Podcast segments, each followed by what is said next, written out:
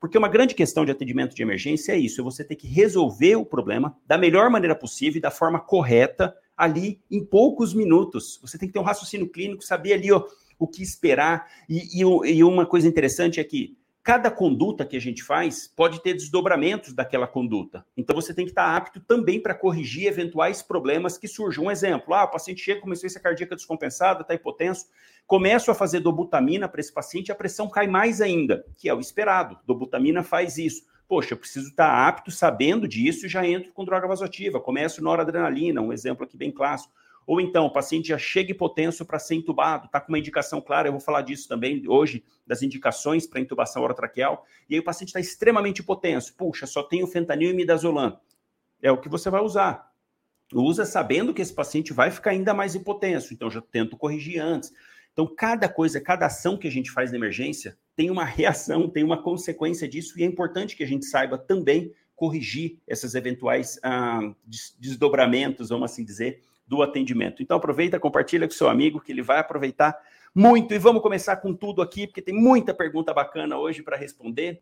Tratamento para hiponatremia, indicações de intubação orotraqueal, paciente que chega lá paliativo, até onde ir no pronto atendimento, quando retirar a prancha rígida? Paciente com hipercalemia, posso fazer ringer para ele, sabendo que tem potássio dentro do ringer? Essas e muitas outras perguntas eu vou estar respondendo hoje no podcast Médico na Prática, episódio número 29. Seja muito bem-vindo, seja muito bem-vinda. Para quem não me conhece, eu sou Eric Rulli, médico e professor, e aqui no perfil eu mostro para médicos e acadêmicos de medicina como atender as principais emergências de maneira totalmente atualizada e com total segurança. Se você tem interesse nesse tipo de conteúdo, se inscreve no canal, ativa as notificações para nunca perder, sempre que for publicado algo novo, algum podcast, você está acompanhando. Então vamos lá, primeira pergunta. Doutor, paciente com hipercalemia pode fazer ringer? Pois ah, por causa de potássio? Aqui nessa pergunta ah, tem algo que a gente precisa discutir um pouquinho, que é a diferença entre os tipos de soro. Isso é fundamental para poder entender e responder essa pergunta, porque a resposta, se for direto ao ponto, é sim, pode fazer ringer lactato para paciente com hipercalemia. Mas eu falo, puxa, mas tem potássio lá dentro? Então, olha só. Vamos diferenciar o que é cristalóide e não cristalóide. De maneira geral, no pronto atendimento, a gente vai ter quatro possibilidades para poder administrar para o nosso paciente: soro fisiológico, ringer lactato, ringer e soro glicosado. Basicamente isso. As outras soluções, coloides, plasmalite, é, a própria albumina, enfim, isso não tem no dia a dia na maioria dos locais. Então, na maioria dos locais são esses quatro soros e você tem que ter esse entendimento para diferenciar essas duas, as duas possibilidades entre os cristalóides e o soro glicosado. Cristalóide soro fisiológico, ringer e ringer lactato. E o soro glicosado, como o próprio nome fala, soro glicosado 5%. De maneira geral, no pronto atendimento, 99% das vezes, isso estou exagerando, mas é, é para você pensar dessa forma mesmo, você vai usar cristalóide. Não usa soro glicosado de rotina, não usa. Soro glicosado vai ter pequenas indicações dentro de um contexto maior, mas de maneira geral, se você fizer cristalóide, é a melhor solução. Por quê? Por que isso? Muita gente tem dificuldade de entender. Meu Deus, por que, que qual que é essa diferença? Eu sei que o cristalóide fica mais no vaso, mas não entendo direito. Quando o paciente chega, principalmente com alguma instabilidade hemodinâmica, o vaso sanguíneo está murcho, ou porque perdeu líquido para o terceiro, terceiro espaço, no caso de, uma, de, uma, de um choque distributivo, numa sepse, por exemplo, ou um choque hipovolêmico, o paciente está extremamente desidratado, está com perdas, vômito, diarreia, está perdendo líquido. Então o vaso sanguíneo fica murcho ou está com hemorragia, perdendo sangue. O vaso sanguíneo fica murcho. E a grande questão é que nesse momento, o que, que o organismo precisa? Que a gente faça a famosa expansão desse vaso. Porque se eu expando, se eu aumento o volume do dentro do vaso sanguíneo, eu consigo com que o sangue chegue mais fácil nos órgãos e tecidos. É aquela história que eu tô com uma mangueira, tá lá na, na torneira e a torneira tá meio fechada e eu preciso regar o jardim, que no nosso organismo são os, os órgãos e tecidos, eu preciso fazer com que o sangue chegue adequadamente nos órgãos e tecidos. Mas se eu tô com uma mangueira e a torneira tá meio fechada e tá saindo só um pouquinho de água, caramba, não vou conseguir regar isso. O que, que eu preciso? Aumentar a quantidade de água, aumentar a vazão dessa mangueira no nosso organismo, em outras palavras, é expandir esse vaso sanguíneo, porque a hora que eu faço essa expansão, o sangue chega mais fácil nos órgãos e tecidos. E aí que entra uma grande diferença entre os cristalóides e o soro glicosado. Como o soro glicosado tem basicamente, só tem glicose, em cada um litro de soro glicosado a 5%, eu tenho 50 gramas de glicose. Por conta disso, esse sangue não tem qualquer osmolaridade. A hora que ele entra dentro do vaso sanguíneo, imediatamente ele já sai para os tecidos. Não consegue, o vaso sanguíneo não consegue reter esse soro glicosado lá dentro. A glicose acaba ficando dentro do vaso, mas a água em si acaba extravasando. Então, em uma hora, eu tenho menos de 10% desse soro glicosado que eu fiz dentro do vaso sanguíneo. Os outros 90% já se perderam no tecido. Aí, de uma maneira bem, bem simples para você entender, imagina o seguinte: eu estou administrando, estou fazendo para o paciente o soro no braço, e pensa assim, de uma maneira simplificada, que esse soro já entra e já começa a se distribuir no próprio tecido ali já do braço. Quer dizer, ele não vai chegar lá no cérebro, não vai chegar lá no rim, não vai chegar no fígado, não vai chegar no pulmão, não vai chegar nem no próprio coração, porque ele já foi saindo de dentro do vaso sanguíneo e indo para o tecido. Não estou expandindo nada, não estou melhorando a perfusão dos órgãos e tecidos, porque não está acontecendo essa vazão. É como se eu aumentasse a vazão da torneira, só que tivesse cheio de furo nessa mangueira. Então a água nem ia chegar lá na ponta. É isso que é fazer uh, soro glicosado para o paciente. E no momento que ele está com choque hipovolêmico, choque distributivo, choque hemorrágico, eu preciso expandir o vaso. Quem expande o vaso uh, são os cristalóides. Por quê? Depois de duas horas, eu ainda tenho mais de 20% do líquido dentro do vaso. Também perde para o terceiro espaço. Olha só, o líquido também vai para os tecidos, vão para os tecidos. Mas ele demora mais, então dá tempo de expandir o vaso com que esse sangue circule mais no organismo e melhore a perfusão dos órgãos e tecidos. Então, chegou no pronto atendimento, de maneira geral, se precisar de expansão, se precisar de é, aumentar a volemia, cristalóide. E aí que entra você diferenciar entre os três tipos de cristalóide para o dia a dia: Ringer, Ringer lactato e soro fisiológico. O soro fisiológico, como o nome diz, apesar de ter no nome fisiológico, ele não é tão fisiológico. Na verdade, ele não é nada fisiológico. Ele tem uma alta carga de sódio e cloro. Tem 154 MECs de sódio e 154 MECs por litro de cloro. Olha que absurdo. No nosso organismo, vamos lembrar que o sódio médio é de 135 a 145. No soro fisiológico, 154, muito maior. E o cloro? Mais ou menos 100 mEq por litro no nosso organismo na dosagem. E quanto que tem no soro fisiológico? 154. Por isso que quando eu faço muito soro fisiológico, notadamente acima de 6 litros, pode acontecer aquela famosa acidose hiperclorêmica. Eu vou aumentar demais a quantidade de cloro naquele, na, naquele vaso, na, dentro do indivíduo. Então, o soro fisiológico ele não é tão fisiológico assim. Tanto é que no último Survival Campaign Sepsi, a campanha mundial de combate à sepsi, no protocolo de 2021, eles tiraram fazer ressuscitação volêmica com soro fisiológico e sugerem fazer com ringer lactato, porque o ringer lactato ele é mais fisiológico do que o soro fisiológico. Então, o soro fisiológico tem sódio e cloro muito alto, muito alto. Isso pode prejudicar o indivíduo quando precisa de altos volumes de cristalóide. Ringer lactato esse é a melhor escolha para o dia a dia. Pena que não é tão, uh, tão encontrado e não é tão mais caro que o soro fisiológico, mas é mais caro. Então a gente acaba encontrando mais soro fisiológico do que ringer lactato. Mas o ringer lactato é o de escolha, porque ele tem uma baixa quantidade de sódio, 130 de sódio, então ele é mais fisiológico. E cloro, ele tem 109 mEq por litro. Olha a diferença do fisiológico para o ringer lactato. 109 no ringer lactato e 154 no fisiológico. Então ele é muito mais fisiológico e o lactato ajuda a fazer uma alcalinização do sangue naqueles casos, principalmente paciente com acidose. Então, aí entraria uma contraindicação relativa do ringer lactato. A única situação que você vai ter um pouquinho mais de receio de fazer ringer com lactato é naquele paciente que está apresentando uma alcalose metabólica. Exemplo, está com excesso de vômito, em que ele perde muito íons H+, muito ácido no vômito, e acaba tendendo a fazer um pouquinho de, hiper, de, é, de alcalose. Então, nesse grupo de pacientes, isso é meio ainda controverso, poderia fazer sim o ringer lactato, mas você teria um pouquinho mais de receio e principalmente se o paciente tem algum distúrbio hepático, porque ele não conseguiria metabolizar o lactato. Mas enfim, seria a única contraindicação meio relativa. De resto, pode fazer esse ringer com lactato para a grande maioria dos pacientes. E por último, o ringer. O ringer é a pior das escolhas, porque ele tem muito sódio, tem muito cloro, então uma carga muito aumentada também e que vai pode prejudicar até mais do que o soro fisiológico, deve evitar. Então, ringer com de preferência, ringer com lactato. Segunda opção, soro fisiológico. E por último, ringer simples. E aí entra um detalhe: dentro do ringer lactato e do ringer simples tem potássio. Mas olha só, são 4 MECs de potássio para cada um litro, um litro de soro fisiológico, de, de Ringer. Um litro, tenho 4 MEC. Mesmo se o paciente tiver com hipercalemia, pode fazer, porque não vai dar qualquer diferença. Esses 4 MEC de potássio é muito baixo, muito pouco. Vamos lembrar que na ampola de KCL 19,1%, em uma ampola com 10 ml, a gente tem 25 MECs em 10 ml, enquanto que em um litro eu vou ter 4 no Ringer ou no Ringer lactato. Então pode fazer sem medo. Ah, chegou, está com hipercalemia ou suspeita de, só tem o Ringer, está desidratado, fazendo lesão renal aguda pré-renal por conta da desidratação. Posso fazer Ringer com lactato? Vai lá, vai fundo e essa é a melhor escolha, inclusive, para esses pacientes, tá? Porque esses 4 mEq por litro não vai fazer qualquer diferença para esse paciente. Vamos lá, mais uma. Tratamento para erradicar H. pylori. Bem direto ao ponto.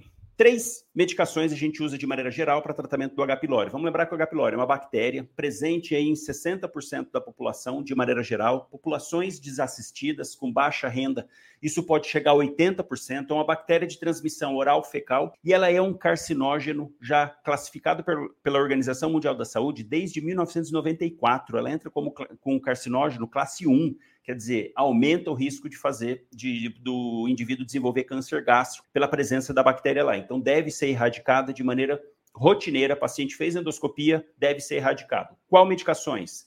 Três. Amoxilina, 1 grama de 12 em 12 horas. Claritromicina, 500 miligramas de 12 em 12 e inibidor de bomba de prótons por 14 dias. Os três medicamentos mínimo é, por 14 dias. O inibidor de bomba de próton pode ser utilizado até 28 dias, prolongar um pouquinho, avisar o paciente que vai ficar com gosto ruim na boca, um mal-estar no estômago, dispepsia, infelizmente. Né? Aí, aí o cara às vezes está com gastrite, está ruim, fez endoscopia por conta disso, descobriu que está com H. pylori, aí você vai, passa a medicação, não avisa, puxa vida, o paciente descontinua o tratamento e fala: caramba, eu já estava ruim. Meu estômago já não estava aceitando, ficando nauseado, com dor, epigastralgia, pirose e tal. Doutor, me passou esses remédios aqui, o negócio piorou, desandou, não consigo comer nada, estou com gosto metálico na boca. Então, avisar o paciente que vai ficar assim mesmo, que ele não pode descontinuar, precisa tomar pelos 14 dias, porque se ele tomar menos, muito provavelmente vai ajudar a desenvolver resistência nessa bactéria e depois vai ter que mudar os esquemas. Então, amoxilina, como que você passa a receita para o paciente? Amoxilina, 500 miligramas, que é o comprimido, dois comprimidos de 12 em 12 horas por 14 dias, claritromicina, 500 miligramas, que é um comprimido, de 12 em 12 horas, e de manhã cedo, omeprazol, lanzoprazol, pantoprazol, qualquer um desses inibidor de bomba de próton pela manhã. Só atento, por exemplo, o pantoprazol não precisa ser em jejum, mas o omeprazol precisa. E o omeprazol é o mais barato, então, e o paciente às vezes consegue pegar com maior facilidade na casa da saúde, no posto. Então, omeprazol, 40 miligramas, um comprimido cedo em jejum, 30 minutos antes das refeições, tá? Então, esse é o esqueminha. Tomar as três medicações por 14 dias. E aí tem uma a questão e depois, repete endoscopia, não repete. Aqui no Brasil, o que a gente mais utiliza para diagnóstico de, de H. pylori é através da endoscopia, não tem provas respiratórias, não tem outras coisas, infelizmente, e também não dá para sair pedindo endoscopia de rotina. Seria o certo fazer depois verificar se foi realmente erradicado ou não, depois de 30 dias, o paciente repetindo a endoscopia. Mas a gente sabe o tanto que isso é difícil. Mas esse é o tratamento. Paciente com hiponatremia aguda no PS. Como corrigir? Esse é um tema extremamente extenso né, e complexo. Distúrbios hidroeletrolíticos sempre causa confusão, envolve eh, conceitos de química, então acaba bagunçando um pouquinho a cabeça. Eu vou ser bem direto ao ponto, dar um contexto mais simples sobre o sódio e falar de tratamento, principalmente naqueles casos sintomáticos agudos, que são os que mais precisam de tratamento. O que, que você vai colocar na sua cabeça sobre hiponatremia para nunca mais esquecer? O problema não é o sódio. Não é o sódio, olha que loucura isso. Mas peraí, isso, peraí, hiponatremia não é sódio abaixo de 135? E eu tô falando que o problema não é o sódio? Não. Pensa o seguinte, a quantidade de sódio no meio extracelular é muito grande. A gente tem de 135 a 145. Vamos fazer uma média, 140 mEq por litro. 140. E quanto que tem dentro da célula de sódio? 10. 10 MECs. Então, olha a diferença. O organismo ele depende disso, ele depende dessa diferença de eletrólitos no meio intracelular e no meio extracelular para desempenhar várias funções, entre umas das principais, contração muscular, impulso nervoso. Então, ele precisa desse, desse uh, desarranjo, vamos assim dizer, entre o sódio extracelular e o sódio intracelular, assim como o potássio. Só que o potássio é o contrário. A gente tem muito potássio no meio, pouco potássio no meio extracelular e muito potássio dentro da célula. Então, o organismo joga com isso. Mas o que, que você precisa entender? Como tem uma quantidade muito grande de sódio, não vai interferir nesse balanço, nessa relação, por exemplo, para o impulso elétrico, para a despolarização, as fases lá do potencial de ação, não vai influenciar. Imagina assim, ó, eu tenho 140 mEq de, de sódio. Se eu tiver 100 MECs, caiu 40, eu tinha 140, agora eu tenho 100. Vai influenciar no potencial de ação? Não. Ainda assim, eu tenho muito MEC, muito, muito, muito sódio lá dentro do vaso sanguíneo. Então, mesmo que caia, e ó, que se o indivíduo chegar a 100 de natremia, a gente tá, não está nem vivo. Mas eu só quero que você entenda o seguinte: o problema não é o sódio. Essa quantidade excessiva de sódio, mesmo se ele variar para menos ou para mais, ainda assim tem muito sódio. Então, ele não vai influenciar nas principais funções vitais do organismo. Mas peraí, não, peraí, agora deu um nó na cabeça. Estou falando que se o paciente chegar com 120, 110 de sódio, ele não vai ter problema nenhum? Vai, mas a culpa não é do sódio, e sim da água. Olha que loucura, porque o sódio eu tenho muito, então ele não vai influenciar na, na função celular. Mas em compensação, por ele ser o eletrólito mais é, prevalente no sangue, é ele que controla a água, porque tem aquele esqueminha de, de, que envolve química chamada de osmose. A água passa por tudo, ela vai de um lado para o outro e tudo mais. Os eletrólitos não vão, porque a célula controla isso. A célula controla o que tem de eletrólito dentro e fora. A membrana plasmática consegue barrar os eletrólitos. A água não barra. Então a água fica transitando livremente e a gente sabe que ela transita segundo os eletrólitos. Então quando eu tenho uma queda, quando o indivíduo apresenta, o organismo apresenta uma queda no sódio, o problema é que a água vai perceber isso. E aí a água é que entra na jogada, tentando sair do vaso sanguíneo e na verdade entrar dentro das células para tentar fazer aquele balanço osmótico. Porque se o sódio começa a cair, ó, eu tenho uma quantidade de, de solutos, né, de eletrólitos no meio extracelular, e eu tenho uma quantidade de eletrólitos no meio intracelular, somando todos, sódio, potássio, cloro, magnésio, tudo, soma tudo, vai dar um número igual. No meio extra e no meio intracelular, mesma quantidade. Aí pensa o indivíduo apresentando uma hiponatremia. O que, que vai estar tá acontecendo? O sódio vai estar tá mais baixo aqui. Peraí, se o sódio vai abaixar no meio extracelular, no meio intracelular não vai mudar nada os eletrólitos, vai continuar a mesma coisa. Então eu vou ter, na verdade, aqui, ó, menos sódio em outras palavras, mais água. E aí a água vai tender a entrar dentro das células para compensar isso, para diluir. Então é você entender isso, que eu tenho dois copos com sal dentro. No copo aqui, ó, que é a parte extracelular, imagina que eu abra um, uma, uma torneirinha, uh, aqui, na verdade, para o sódio, eu jogasse mais água aqui dentro. Eu tenho os dois copos e nesse lado eu jogo mais água e fico um tanto assim. E nesse daqui eu fico assim, ó. Se eu der para o indivíduo tomar o mesmo copo, eu coloquei uma colher de sal em ambos os copos, nesse daqui e nesse daqui. Tem a mesma quantidade de sal, uma colher. Só que se eu falo para o indivíduo tomar um gole desse e tomar um gole desse, qual que ele vai falar que está mais salgado? Esse daqui. Por quê? Esse daqui tem menos água. Esse que tem mais água está mais diluído, então a sensação é de ter menos sal.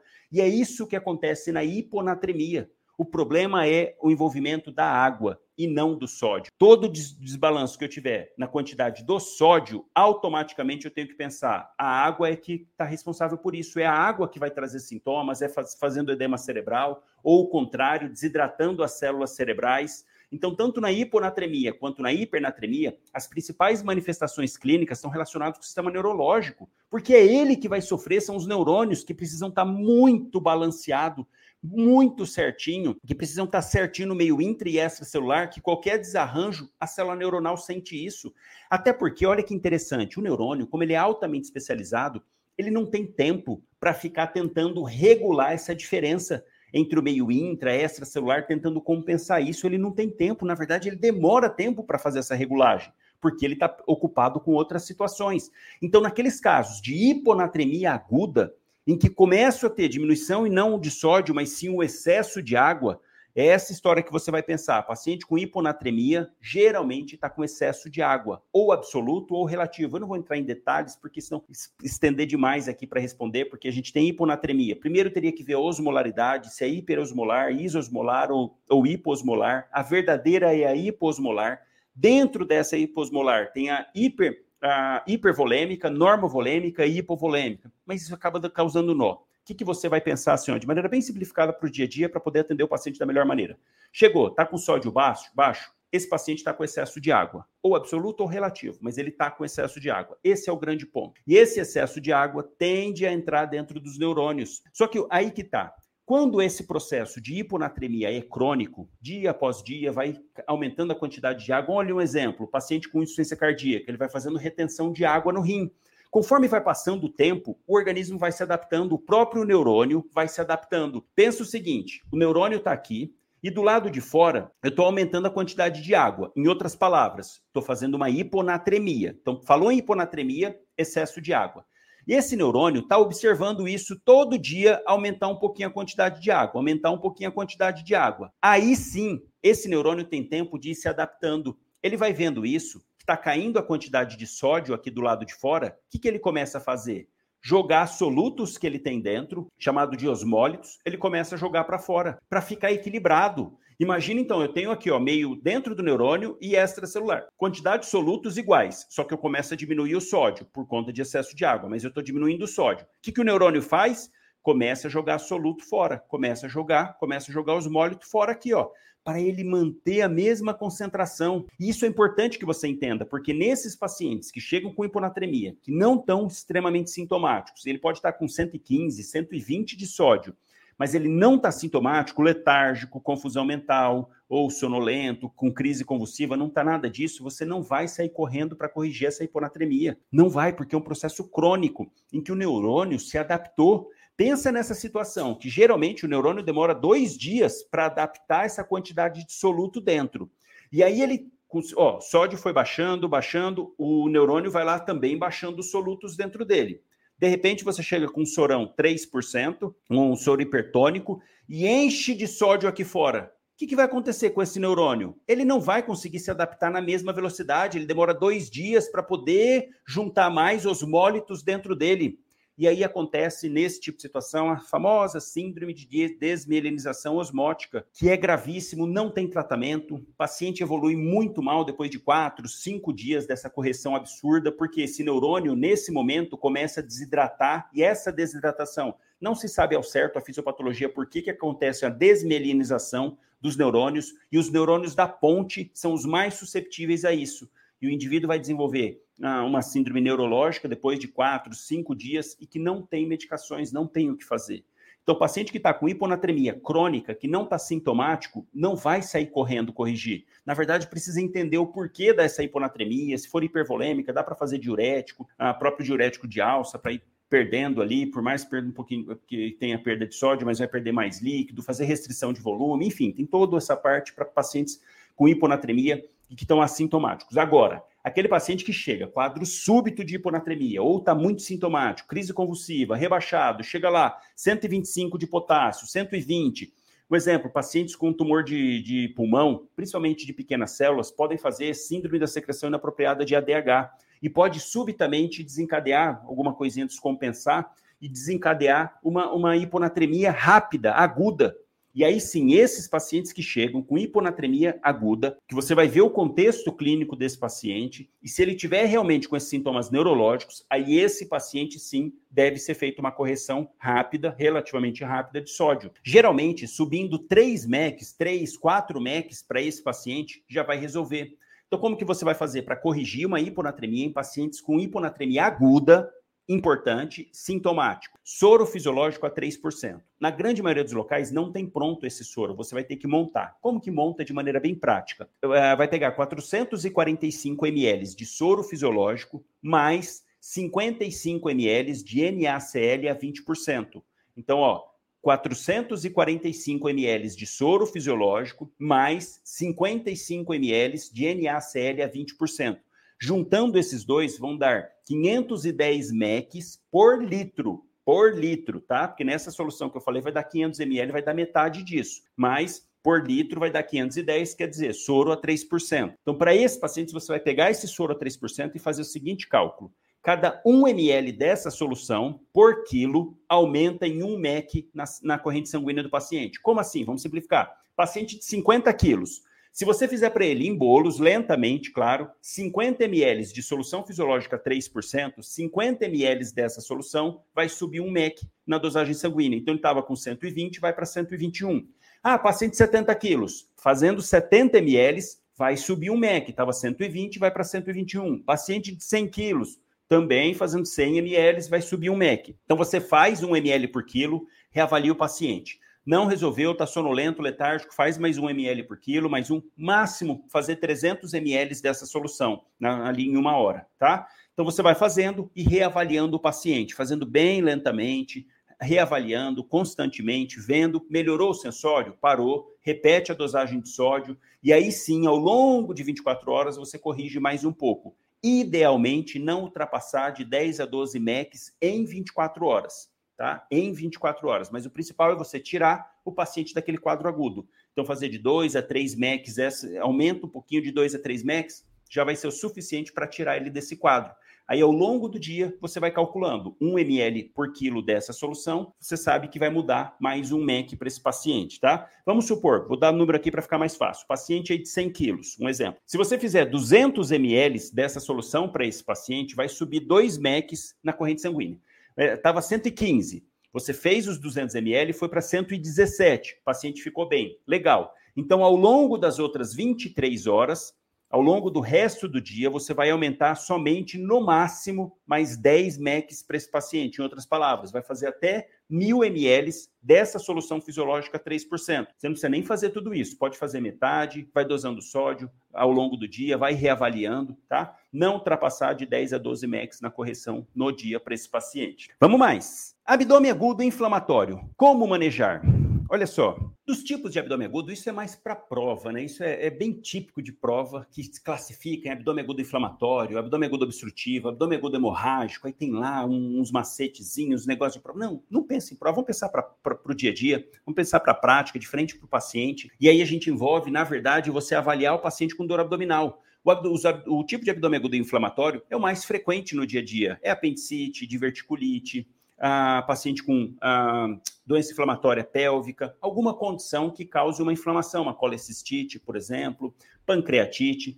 São esse grande número aí de, de, de etiologias que causam esses chamados é, abdômen agudo inflamatório. Qual que é a grande questão de atender o paciente com dor abdominal? Independente se é inflamatório, se é o, independente da etiologia desse inflamatório. A grande questão é você pensar em três situações. Aquele paciente que chega com dor abdominal, você tem que conseguir, através da sua anamnese, seu exame físico tudo mais, direcionar para três situações. Uma, que aquela dor abdominal, que aquela condição abdominal não traz qualquer risco para o paciente. Por exemplo, uma dismenorreia, uma dor abdominal causada por cólica menstrual. Puxa, é extremamente desconfortável para a paciente, mas não traz nenhum risco de morte. Então, essa é a primeira condição, aquela, aquele quadro abdominal não trazer risco de, de morte para o paciente. Ou algo que possa trazer risco de morte para o paciente, o caso, por exemplo, de uma pancreatite, pancreatite aguda, o paciente tem que internar, tem que entrar com as medidas iniciais, porque é uma situação que pode sim trazer uma mortalidade. E por último, aqueles casos cirúrgicos.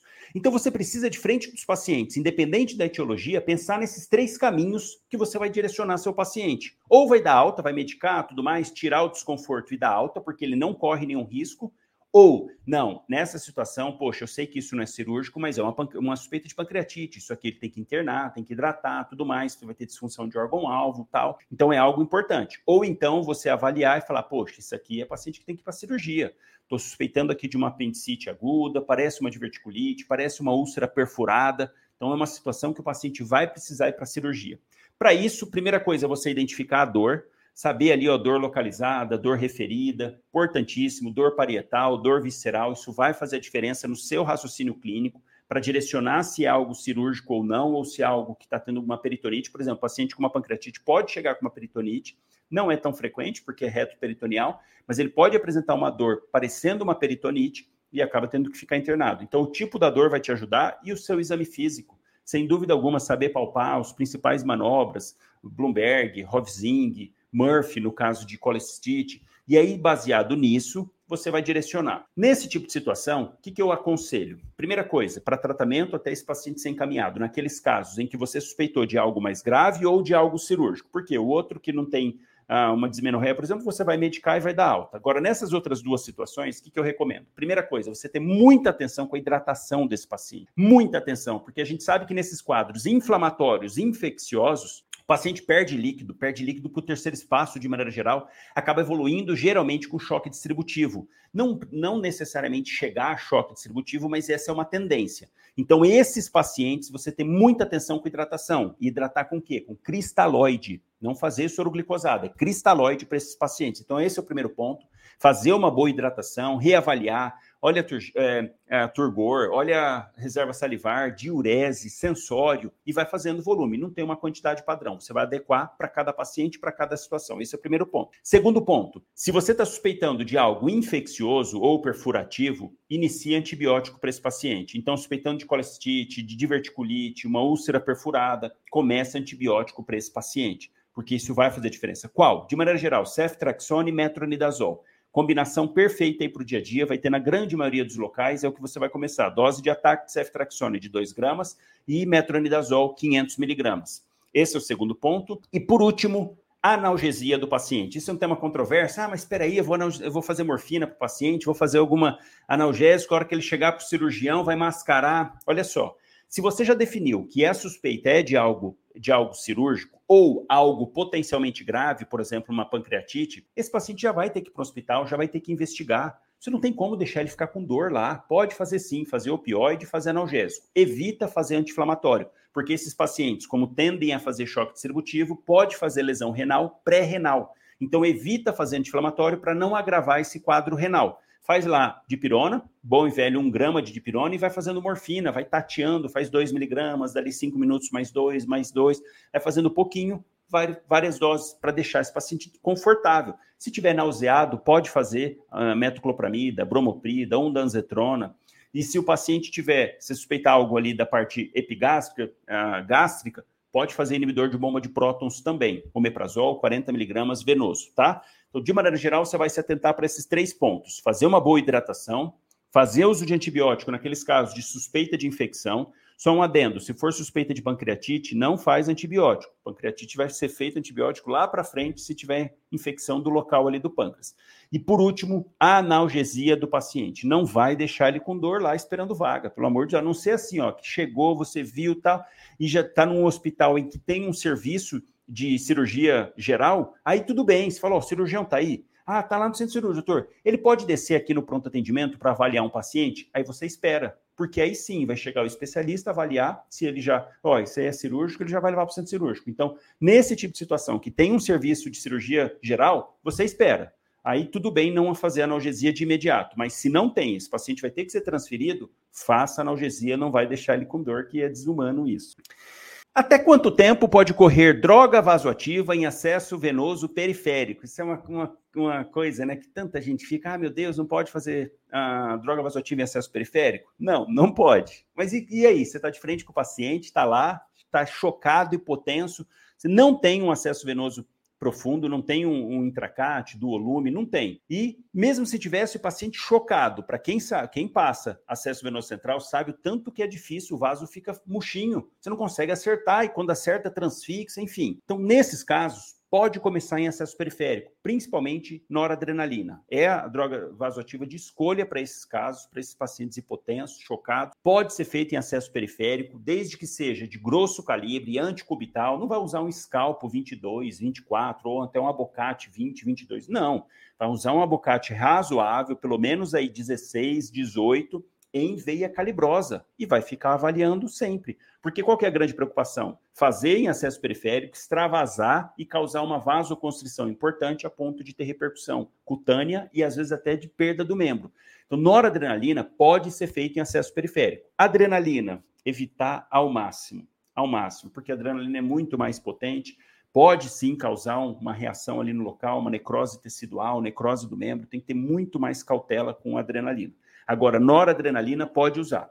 Aí vem outra pergunta. Tá, até quanto tempo? Ué, é até você conseguir um acesso central. Ponto. Essa é a resposta. Ah, mas olha, seis horas, tem local que fala até seis horas. Tá, mas se passaram seis horas e você não conseguiu acesso, e aí? Você vai ficar trocando de acesso a cada seis horas? Não é pior? Se está bem certinho, se está ali dentro, tá, se está controlando, está só a nora naquela veia, está vendo, a veia está bonitinha, é melhor nem mexer Deixa, claro, vai reavaliando. Passaram-se mais de 6, 12 horas, aí tudo bem, você pode até cogitar de trocar de membro, mas o ideal é você, o quanto antes, passar acesso venoso central. Mas se você não tiver, não dá para tirar a Nora. Já está com Nora, paciente chocado, está esperando vaga. Não tem acesso central. Ah, mas ó, deram 6 horas. Pessoal, tirando o acesso aí, vamos tirar a Nora. Não dá para fazer isso. Então, você mantém até quando tiver um acesso, um acesso central. Essa é a grande questão. Doutor, como lidar com a morte de um paciente? Puxa vida, isso é, é um tema.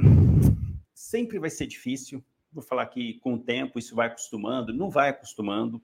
Sempre uma situação difícil, a gente sempre fica com aquela sensação de que, e isso é importantíssimo e tem que ser assim, você sempre fica com aquela sensação de que poderia ter feito mais, ótimo, é isso que a gente tem que ter, é sempre ficar pensando, caramba, poderia ter sido feito alguma coisa diferente?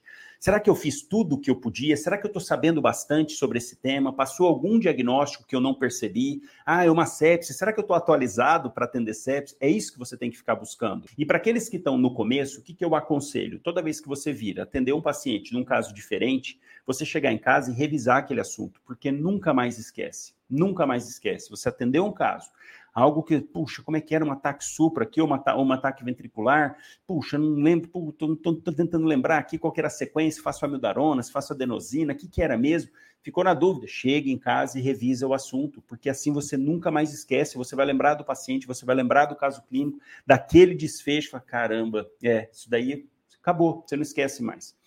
E, e essa é uma coisa importante, você ter essa sensação de que fez realmente o melhor, porque é uma coisa que a gente tem que aceitar, né? Não, é, não somos nós que decidimos se o paciente vai viver, se vai morrer, enfim, independente de religião, do que cada um acredita, aí eu acredito ter uma força muito maior.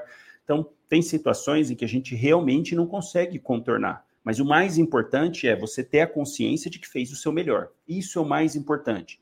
E não quer dizer que você não vai ficar triste. Vai, é normal, faz parte da vida. Que é outra coisa também, né? Que uma tendência é ficar um pouco mais frio, é não se relacionar muito com o paciente, pensando nisso. Ah, poxa, se, se eu mantenho uma certa relação com o paciente, se ele for a óbito, eu vou ficar chateado.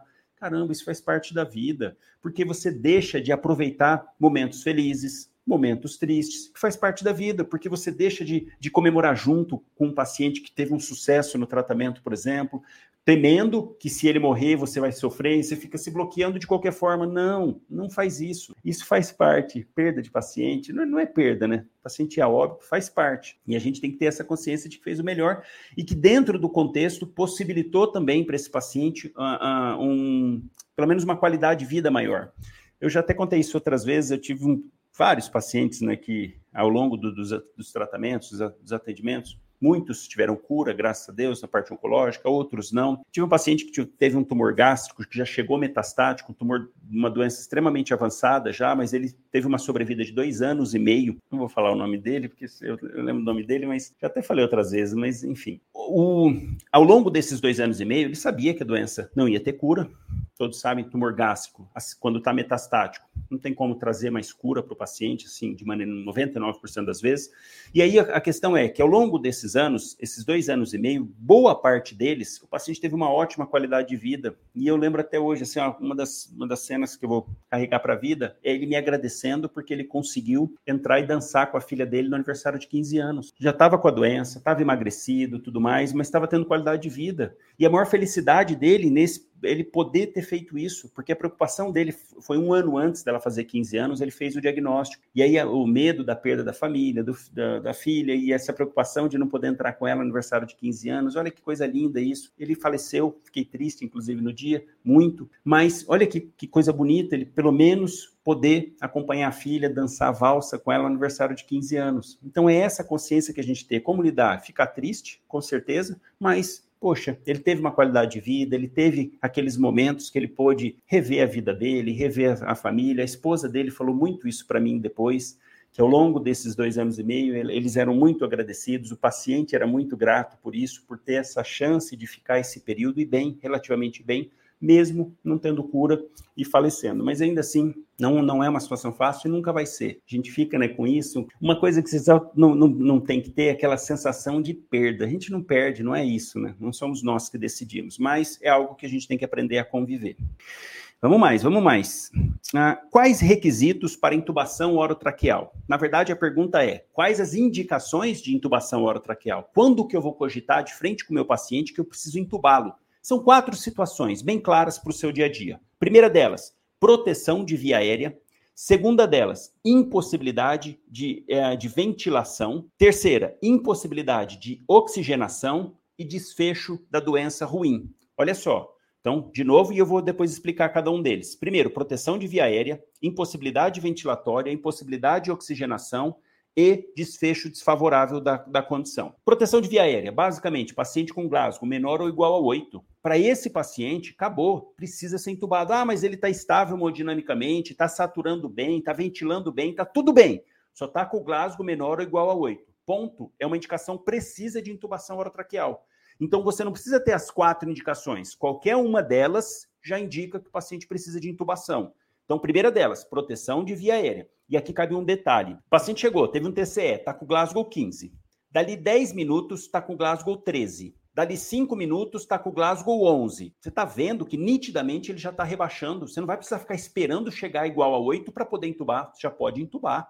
Porque sabe que a, quando o Glasgow está 8 ou menor, não tem reflexo glótico. Então, o paciente, se ele regurgitar, ele vai broncoaspirar. Por isso que a gente deve entubar esse paciente já para proteção de via aérea. Tá legal? Então, essa é a primeira indicação: proteção de via aérea naquele paciente que não tem reflexo. Dificuldade ventilatória. Poxa, o paciente está com trisno, o paciente fratura na face, está cheio de sangue, cheio de secreção, não está conseguindo ventilar. Ou teve uma fratura, uma fratura de vários arcos costais, está com tórax instável está lá muita dor, não está conseguindo ventilar adequadamente por conta disso, ou sofreu uma, uma queimadura elétrica circunferencial no tórax, que a pele fica todo parecendo um couro enrijecido, está fazendo ele ter uma insuficiência ventilatória por conta disso. Indicação precisa de tubo. Ou paciente com queimadura na face, chega lá, ó, queimadura de sobrancelha, do bigode, das fibras aqui do nariz, tá com escarro de, de carbono, né, esse carro preto, é indicação de tubo, porque você sabe que vai trancar a via aérea, então vai ter um, uma, uma deficiência ventilatória. Ou deficiência de oxigenação, paciente com edema agudo de pulmão, paciente com uma sepse de foco, de foco pulmonar, uma pneumonia, um derrame pleural intenso, enfim, alguma condição que não está deixando ter troca, não consegue o oxigênio fazer essa troca. É uma indicação precisa também de tubo, porque nisso daí não vai, se você prolongar, esse paciente vai ficando cada vez mais em insuficiência respiratória. E por último, desfecho desfavorável. Poxa, tá com uma baita de uma sepse, choque séptico, você já entrou com droga vasoativa, já fez ressuscitação volêmica, já está entrando com a segunda droga vasoativa, vasopressina, começou corticoide, está indo, e o paciente nitidamente não está melhorando, está ficando com má perfusão tecidual, não está, o, o sensório está mais rebaixado, mas não está igual a 8, mas mesmo assim você está avaliando que a, ao longo do, mesmo entrando com tratamento, com antibiótico, tudo, o paciente vem piorando está tendo que aumentar a droga vasoativa, está tendo que, às vezes, fornecer mais oxigênio para esse paciente. Então, nesse tipo de situação, você está vendo que o desfecho está sendo desfavorável. É melhor entubar, principalmente nessas condições com o paciente com instabilidade hemodinâmica. O ideal é entubar para ter o controle, porque olha aqui, ó, o um entendimento sobre isso. Quando a gente intuba um paciente que faz a cedoanalgesia, que eu vou falar também como fazer depois, mas quando a gente faz essa cedoanalgesia, a gente fica com o paciente na mão, tanto com a parte hemodinâmica quanto com a parte ventilatória a gente como se deixasse o paciente totalmente relaxado, sedado, para que o organismo dele se concentre em vencer aquele problema que ele está tendo e deixa nosso cargo a gente controlar a parte ventilatória e a parte hemodinâmica com as medicações, com volume e controlando esse paciente. Então, por isso que quando, essa é a quarta indicação, quando o desfecho da patologia em si, você está vendo que ele está piorando, com piora clínica. Então, a indicação também de intubar. Então, a partir de hoje, põe na sua cabeça essas quatro indicações que assim você não deixa passar uma intubação quando deveria. Qualquer uma delas que tiver presente já é indicação de intubação. Paciente paliativo na UPA. Até onde ir? Exames já seriam invasivos? Faz antibiótico? Essa é uma dúvida também é, interessante. Eu tive vários pacientes, já várias situações, e a gente vai aprendendo no dia a dia. Quando, quando a gente fala de paciente paliativo, é aquele que tem alguma doença crônica, seja ela oncológica ou não, às vezes um, uma esclerose lateral amiotrófica, por exemplo, que é uma doença neurológica degenerativa que não tem cura. Enfim, paciente com alguma condição, sabidamente que a medicina não tem tratamento específico para aquela condição e que ele vem piorando gradativamente. Isso é até chegar num momento em que a medicina fala assim: olha, para esse tipo de situação, nesse estágio, infelizmente não tem mais medicações, tratamento específico Agora a gente controla para melhora da qualidade de vida. Isso é um paciente paliativo quando ele já está numa fase da doença que não tem mais possibilidade terapêutica, mas isso não quer dizer que a gente não faça as coisas pelo paciente. Com certeza vamos fazer sim, porque o foco principal aqui é você aliviar o sofrimento do paciente. Só que nesse contexto entram dois problemas. Vou falar, chamar de problema, não é que é problema, é de contexto geral. O próprio paciente e familiares. O próprio paciente, porque depende do, da instalação, da rapidez da instalação daquela condição, e depende também da relação familiar, depende de tudo que o paciente fez da vida passada, isso vai pesar nesse momento. Então, para ele também aceitar aquela condição é muitas vezes complicado. E o outro ponto é a própria família também aceitar aquela condição. Então, diante de uma situação dessa, que chega um paciente no pronto atendimento, você vai ter que avaliar essas duas condições: o paciente e a família. O paciente vai depender se ele tem condições, se ele está com sensório para isso, para conversar com você, para te falar, porque ele pode falar, falar, olha, doutor, eu não quero que intuba, eu não quero que faça, se eu tiver uma parada cardíaca, eu não quero que me reanima. O paciente tem esse direito, se ele estiver consciente, orientado, tudo certinho, ele tem esse direito de expressar essa vontade.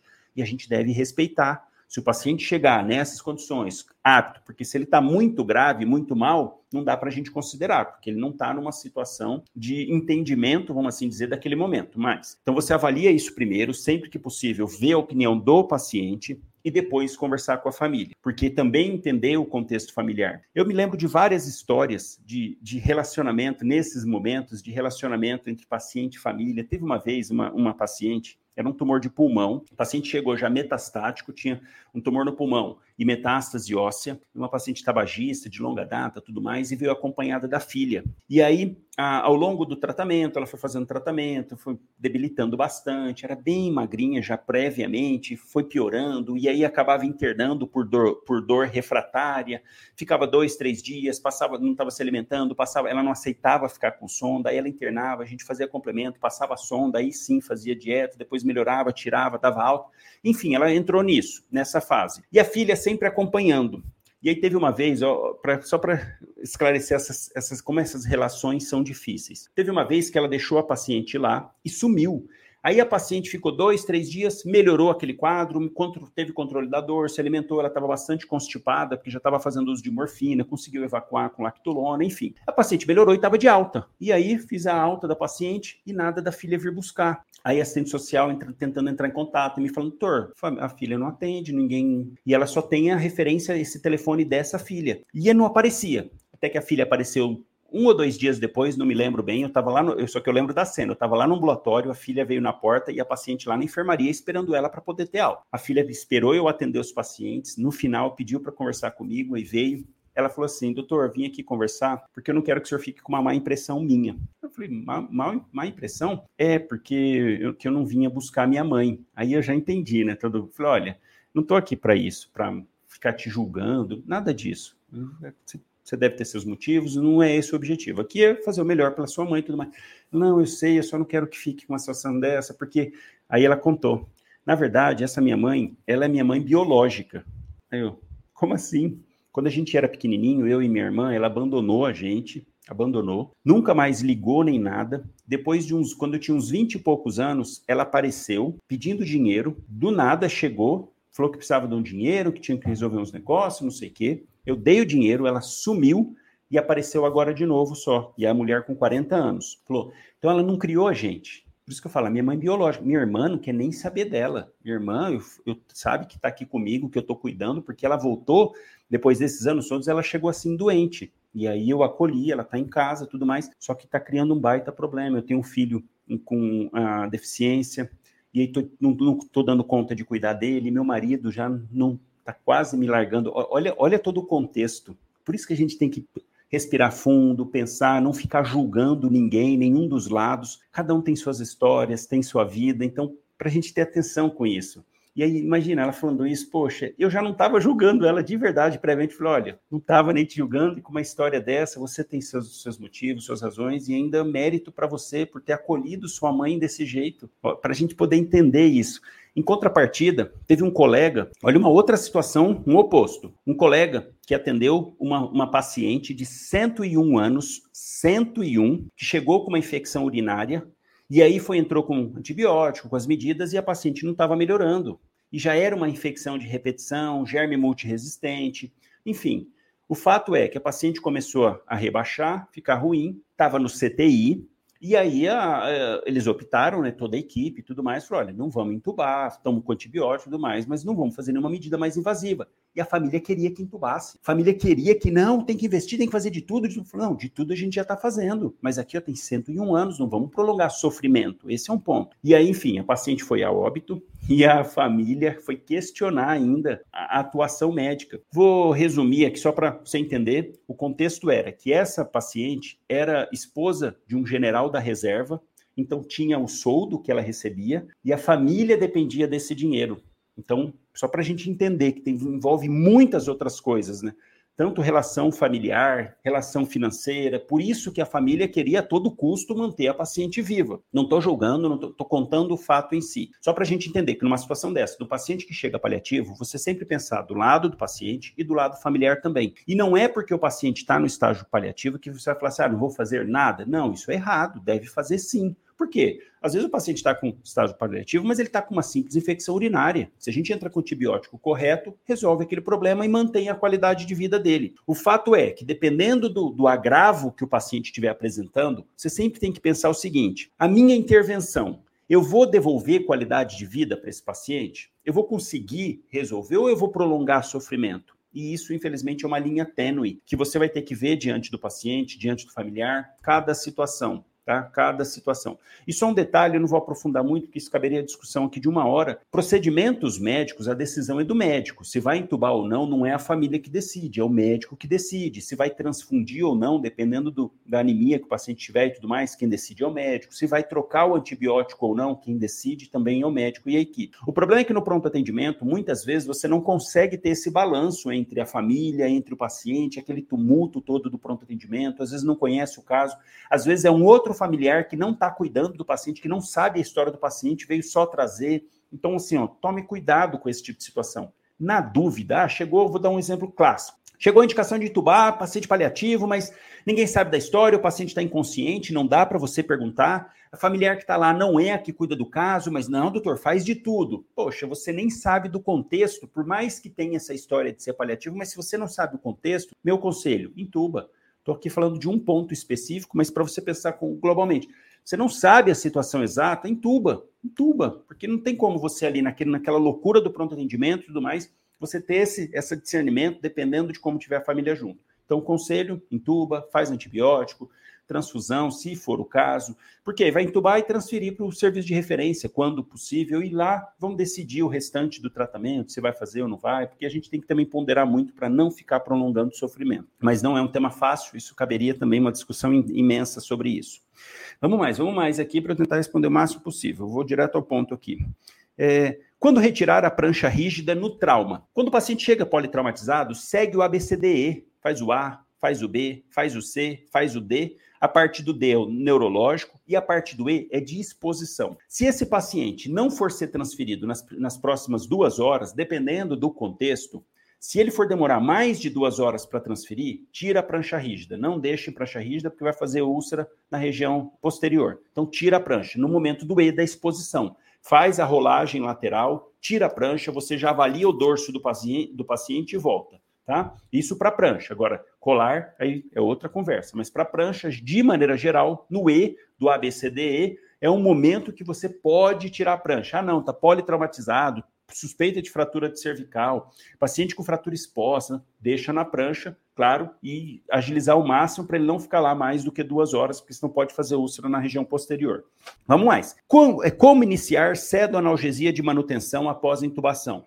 Idealmente, sempre fazer separado, sedação e analgesia. Sempre fazer separado. Qual que é o problema? A gente não tem duas, de maneira geral, na maioria dos locais, não tem duas bombas de infusão para serem feitas. Se tiver, é isso que você vai fazer. Vai montar um sorinho com fentanil e outro com midazolam, separado. Fentanil, 80 ml de soro fisiológico e 20 ml de fentanil. Em outro sorinho, você pode colocar 120 ml de soro fisiológico e 30 ml de midazolam, 50 miligramas cada uma. Então vai colocar lá, ó, 50 miligramas cada frasco de midazolam, três frascos em 120 ml de soro. E no outro frasco, cada frasquinho de fentanil tem 50, 500 microgramas, né? é, 10 ml, você vai juntar dois frascos de fentanil num sorinho de 80 ml e faz separado. Vai fazer aí na média de 5 a 15 ml hora. Se você não tiver, tiver somente uma bomba de infusão, faz os dois soros, soros junto. Não é o melhor, melhor é fazer separado. Mas se você não tiver, faz junto. Você vai pegar 100 ml de soro fisiológico, 20 ml de fentanil e 30 ml de midazolam, 50 miligramas cada frasco, tá? Porque midazolam tem de 5, 15 e 50. Eu de 50 aqui. Então, 3 de midazolam, 2 de fentanil e 100 ml de soro e vai fazer de 5 a 15 ml hora. Se não tiver bomba de fusão, faz em microgotas. De 5 a 15 microgotas, vai avaliando o paciente. Na toracocentese, pode retirar quantos litros em 24 horas? Idealmente, até um litro.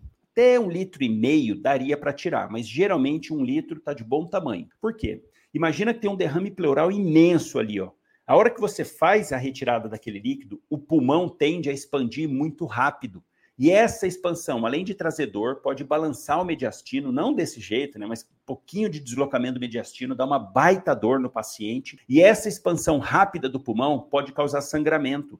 Então não deve tirar mais do que um litro. De rotina, um litro. Faz a toracocentese, tirou um litro, parou, fecha, não tira mais do que isso. Outra pergunta. Paciente idoso, acamado, cadeirante, está com edema em membro inferior. O que passar para o paciente? Esse é o tipo, típico de, é, tipo de pergunta em que está sendo focado no sintoma. Sintoma. Não deve focar no sintoma, deve focar na causa. Tem que perguntar, peraí, por que está com o membro edemaciado?